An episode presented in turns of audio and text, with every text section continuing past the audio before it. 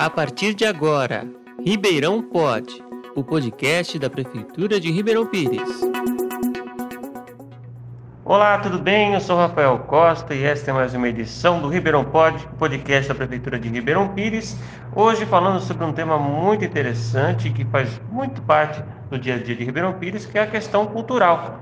Vamos falar com o Marcílio Duarte, ele que é dirigente do Patrimônio Cultural de Ribeirão Pires, e vai falar um pouquinho sobre essa parte da nossa cidade. Tudo bem, Marcílio? Tudo bem. Marcílio, vamos lá. Essa semana você estava contando para mim, vou contar para o pessoal também que está acompanhando é, esse podcast. Uh, entre os dias 17 e 23 de maio de 2021, no ano que nós estamos gravando esse podcast, nós temos aí a Semana Nacional de Museus. Né? Sempre é mais ou menos nessa, nesse mês de maio, né? a Semana Nacional de Museus. E é uma parte importante para a gente poder pensar a cultura não só em Ribeirão Pires, como no Brasil. Né? Como funciona essa parte da Semana Nacional de Museus? A Semana Nacional de Museus, Rafael, ela é uma iniciativa do extinto Ministério da Cultura, que agora é Secretaria Especial da Cultura, junto com o IBRAM, que é o Instituto Brasileiro de Museus, e ela acontece desde 2003. A gente está na 19ª edição e Ribeirão Pires vem participando sempre, né? Mas uh, nos últimos anos foi descontinuado e a gente está retomando agora essa participação que ela é importante, ela é estratégica também. E a semana acontece para comemorar o Dia Internacional dos Museus, que é comemorado todo dia 18 de maio é, no mundo todo, né? Pelo é, é uma data que é evocada pelo ICON, que é o Conselho Internacional de Museus, e aqui no Brasil quem coordena as ações é o IBRAM.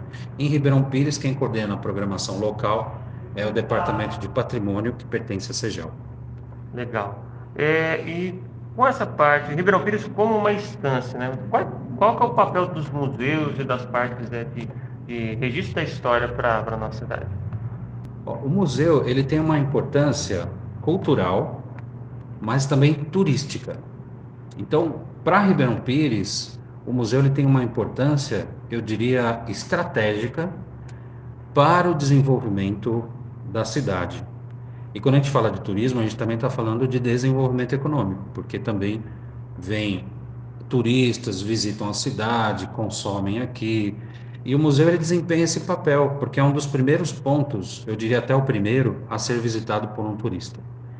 O turista, quando chega em Ribeirão Pires, geralmente ele procura o Museu Histórico Municipal para conhecer um pouco mais da cultura local, para conhecer a história da cidade, como ela se desenvolveu. Então, essa é a importância do museu e a sua função na sociedade. Legal. É, tem gente que agora, lá, estão em tempo de pandemia, né, não estão podendo acessar todos os equipamentos culturais, mas tem gente que acha que as pessoas não visitam os museus, os museus da cidade, mas não é verdade, as pessoas vêm visitar, né? Vem visitar. No cenário de pandemia, essa visitação caiu muito por conta do distanciamento social. Isso é um fato que a gente não pode negar. Mas antes da pandemia, por exemplo, esse museu aqui de Ribeirão Pires, o Museu Histórico, ele recebe em média de 2 mil a 3 mil pessoas por ano. É, então a gente já está aí com mais de 21 mil, se você calcular os anos, mais de 21 mil visitantes que vêm de todos os lugares, não só da região metropolitana, Grande ABC, como do Brasil. E também nós temos, é, surpreendentemente, nós temos bastante visitante de fora, internacional. Já conseguimos registrar, porque nós trabalhamos com aquele meio que é o mais fiel para você aferir o público, que é o livro de visitas, onde a própria pessoa assina e diz de onde ela veio.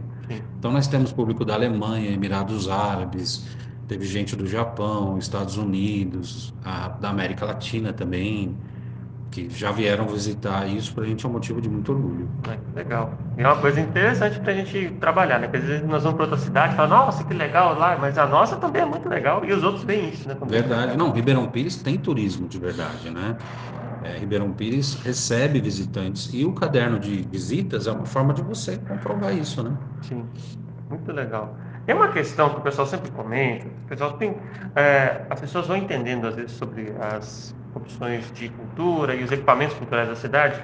E um dos que as pessoas mais percebem é o Museu a Céu Aberto de Ribeirão Pires. Sim. Quando começou, muita gente não entendeu, achou que não, não sabia o que estava ali, se aquilo tinha algum sentido, mas hoje em dia a galera já entende mais o sentido do museu a céu aberto. É, Para quem ainda não, não conhece, faz pouco tempo que está aqui, ou quer saber mais, como funciona o Museu a céu aberto, Ribeirão? O Museu a céu aberto ele tem uma importância fundamental na cidade. Quando ele foi criado no segundo governo do Clóvis, prefeito Clóvis Volpe, a cidade ficou um pouco impactada mesmo, né? Porque era uma novidade, era uma ação de vanguarda, digamos, né? Só que é, o museu a céu aberto, ele foi o primeiro museu que a gente chama de extramuros. O que, que é isso? É um museu que não está dentro de uma sede. Né? Ele está fora, está na paisagem, está na rua. No, você caminhando, você se depara com um acervo. Então isso foi sendo assimilado aos poucos. E hoje eu diria que Ribeirão Pires não tem como existir sem um museu a céu aberto. Por quê? você tem o um entendimento de que o acervo ele é parte da cidade e ao mesmo tempo ele é parte da paisagem. Uhum. É uma forma de você democratizar o acesso à arte, porque o brasileiro, de um modo geral, não tem muito acesso à arte, ainda mais a arte escultórica, grafite, mural, afresco, esse tipo de arte geralmente está confinado em algum lugar. E o Museu Céu Aberto, ele cria essa possibilidade de você caminhando ali na praça, dando uma volta na cidade, seja um morador, um munícipe ou um turista, ter contato com esse universo. Então eu diria assim que o, o museu ele tem uma importância é, para a paisagem do município e a visão dele é muito interessante. O que qual é o objetivo do Museu Céu Aberto? É ele entender a cidade como um museu. Você tem um acervo escultórico, você tem um acervo muralista, você pode ter um acervo de grafite, de artes urbanas, você pode ter holografia, mas você também pode incorporar o acervo arquitetônico. Então, casas podem, imóveis, podem ser considerados também, dependendo do desenho arquitetônico, ser considerados um, uma peça do acervo desse museu. As possibilidades são imensas. Eu acho que foi um marco na nossa cidade e ele cumpre uma função social muito importante. Legal. Eu ia até te perguntar isso, né? Que as casas antigas, Ribeirão tem muita, muitas das construções aqui vêm do tempo ainda da, da construção da, da linha férrea tal, e as casas têm esse estilo inglês, do estilo italiano, quando veio a colônia. Também faz parte da, do, da característica. Também, também pode fazer. Assim, o Museu a aberto, ele amplia, se bem que ele é um museu mais de arte contemporânea, né? Uhum. Mas ele amplia para várias possibilidades. Ribeirão Pires, ele tem, ah, pelo que você pode ver aí, passeando pela cidade, aquela arquitetura que a gente chama mais de subúrbio, né? E muita gente não gosta da palavra subúrbio, acho que é uma palavra ofensiva, mas não, subúrbio são aquelas cidades que estão ao redor de uma metrópole. Né? Então, essa arquitetura típica de, de cidades suburbanas, ela caracteriza Ribeirão Pires antiga. Ah, nós temos aquela, algumas algumas, algumas casas, alguns imóveis que têm aquela arquitetura com art déco, que tem alguns elementos geométricos na casa, você tem aquela casa mais antiga de inspiração italiana, algumas de inspiração portuguesa.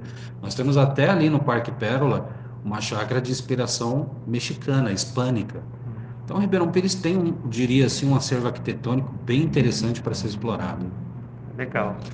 Falando dos outros espaços que nós vemos na cidade, além do, do museu, né, que nós vemos por toda a cidade, e do centro de exposições de história que nós temos aqui. É, temos outros espaços também que as pessoas podem conhecer, que às vezes ainda não sabem que tem? Olha, Ribeirão é, é abençoado em termos de patrimônio. Né? Então vamos falar primeiramente dos pontos, uh, dos bens patrimoniais.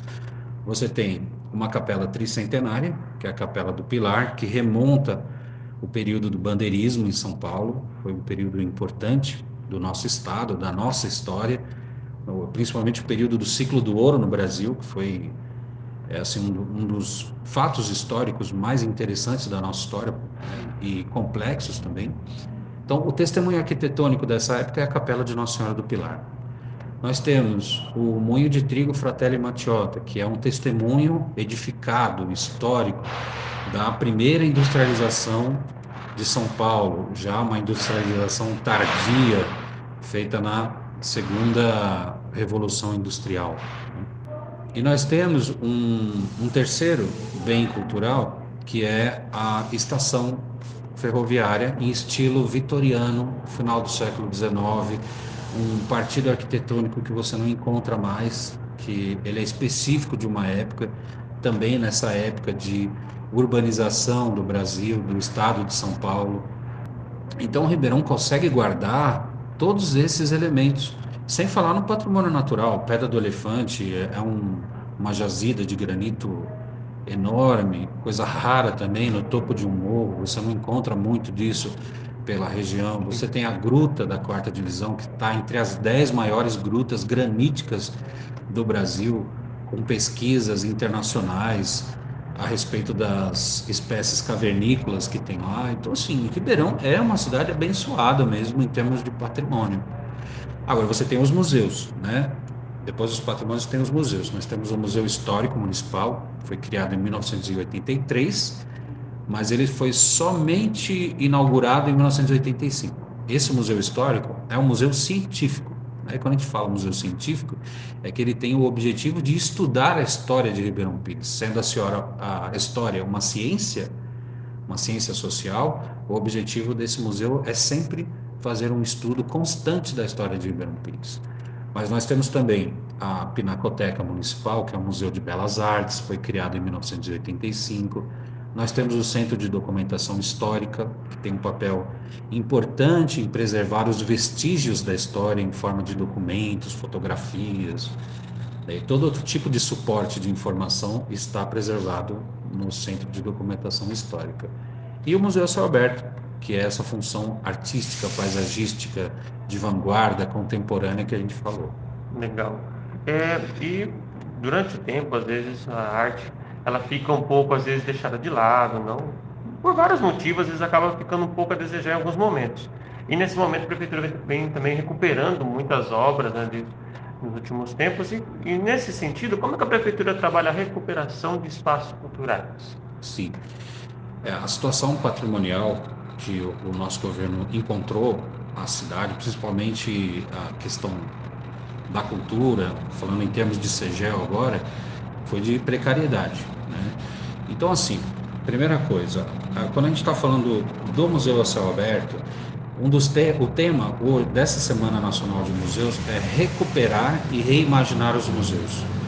Eu acho que se encaixa bem, porque a recuperação do acervo do museu a céu aberto, a recuperação de sua função social, de sua função paisagística, está sendo feito um trabalho pela CEGEL trabalho brilhante de restauro, de limpeza, manutenção. Nós vamos depois sinalizar essas obras para devolver ao público esse direito de acesso às artes.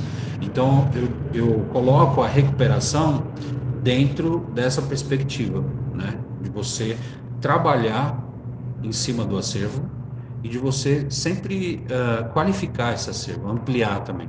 Existe a possibilidade, claro, havendo condições orçamentárias, de futuramente trazer mais obras para esse museu. Tá? Então, essa é a, a, recuperação. E a reimaginação é um exercício constante que a gente faz.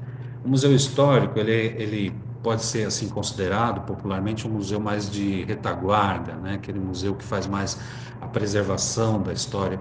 E você tem na outra frente esse museu de vanguarda, que é o Museu São que é um museu que abre caminhos, que abre divisas para o município e novos entendimentos de como o museu deve dialogar com a cidade. Então, a função de uma instituição sempre é essa: estabelecer um diálogo com a sociedade. Que diálogos você vai estabelecer? Eu acho que os museus têm também um pouco desse perfil. Como que deve ser feito esse diálogo? É, antes da gente terminar, tem uma pergunta que um dia nós estávamos conversando e você falou que às vezes as pessoas elas trazem doações para o museu coisas antigas que elas acreditam podem ser históricas. O que, que é válido e o que, que, não, que às vezes não, não serve como uma, uma contribuição? É, a gente estabeleceu um corte, tá? uma linha de corte, porque é o seguinte: se você abrir muito, vem muita coisa que é desnecessária para o museu. Né? Então, por exemplo, a gente já pegou aqui disco da Xuxa, videocassete velho, fita VHS. Isso não tem uma relação com a história do município. Qual é o critério que a gente adota?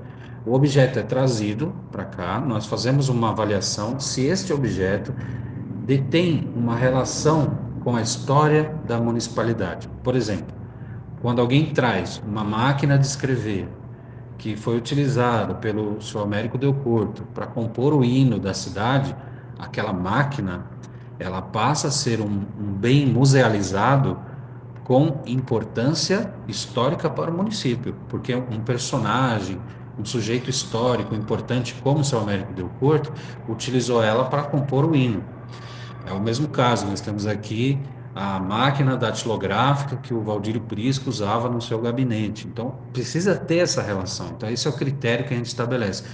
Se você simplesmente trouxer uma coleção de moedas, trouxer uma coleção de pedras, como eu disse, o disco da Xuxa, porque é antigo, ou o disco vai, de rock dos anos 50, isso para nós não tem importância, porque a missão do museu é colecionar somente aquilo que guarda uma relação com a cidade. Por mais que seja antigo e interessante, a gente recebeu muita coisa interessante, só que nesse caso, esses objetos a gente acaba passando para outros museus, porque hoje nós estamos todos debaixo do Estatuto Nacional dos Museus e é, tem uma autorização para isso, nós podemos fazer. Uhum. Então, objetos que não se encaixem na nossa história, nós podemos passar para outros museus. Legal. É, e como que a gente faz hoje em dia, o trabalho que a, que a Secretaria realiza hoje em dia, vai, pode impactar no futuro? A gente tem que pensar sempre para frente, né? Como podemos estar, nos imaginar mais à frente com o trabalho que está sendo realizado agora? Olha, a relação museu-cidade sempre é uma relação de cultivo. Cultura é cultivar, cultivar o espírito, cultivar o saber, o conhecimento. E o museu, ele é apenas uma forma para isso se tornar uma realidade. As pessoas precisam adquirir o hábito, tomara que passando essa fase da pandemia, elas voltem a frequentar os museus. E não basta só vir ao museu, tem que também ter tempo para vir ao museu, não pode vir ao museu com pressa. Tá? Por exemplo, você vai, num, vou dar um exemplo aqui, no MASP, você não consegue em cinco minutos entender o acervo. Você vai na Pinacoteca do Estado ou no Museu da Língua Portuguesa. Vá com calma, pega um dia para ir ao museu, porque o museu também é o lugar da observação, é o lugar do olhar. A forma como você observa os objetos e o que você pode extrair de conhecimento deles é importante também. Às vezes o conhecimento não se dá só de forma falada ou ouvindo ou por imagens, também se dá pelo olhar, se dá pela observação. E em tempos que a gente vive, com, onde está cada vez mais difícil você ter concentração nas coisas por conta de WhatsApp, está sempre alguma coisa te chamando, te tirando o foco, é importante as pessoas voltarem a trabalhar esse lado da observação. Os museus são lugares para isso. Seja um museu histórico, como o nosso, que nós estamos aqui, que você quer observar, quer entender a história, seja um museu de vanguarda, como no Museu ao Céu Aberto, que tem esculturas modernas, você precisa reaprender, todos nós, né? Precisamos reaprender a contemplar as coisas. E a arte é o campo da contemplação também. Legal. Marcílio, queria agradecer muito a sua participação aqui no nosso podcast. Espero que você tenha gostado. Eu também aprendi já muito nesses momentos. Espero que todo mundo esteja acompanhando também tenha conhecido coisas novas. Obrigado, eu que agradeço. Também agradeço o secretário Claurício Bento, que é da CEGEL, a toda a equipe da Cultura, a Cris e ao prefeito Clóvis Lobo também. Obrigado, Marcílio. Obrigado a você que acompanhou mais um podcast da Prefeitura de Ribeirão Pires. Em breve voltamos com outro tema legal para você acompanhar. Tchau, pessoal. Você ouviu Ribeirão Pod, o podcast da Prefeitura de Ribeirão Pires. Fique ligado nas novidades pelo site ribeirãopires.sp.gov.br ou pelas redes sociais.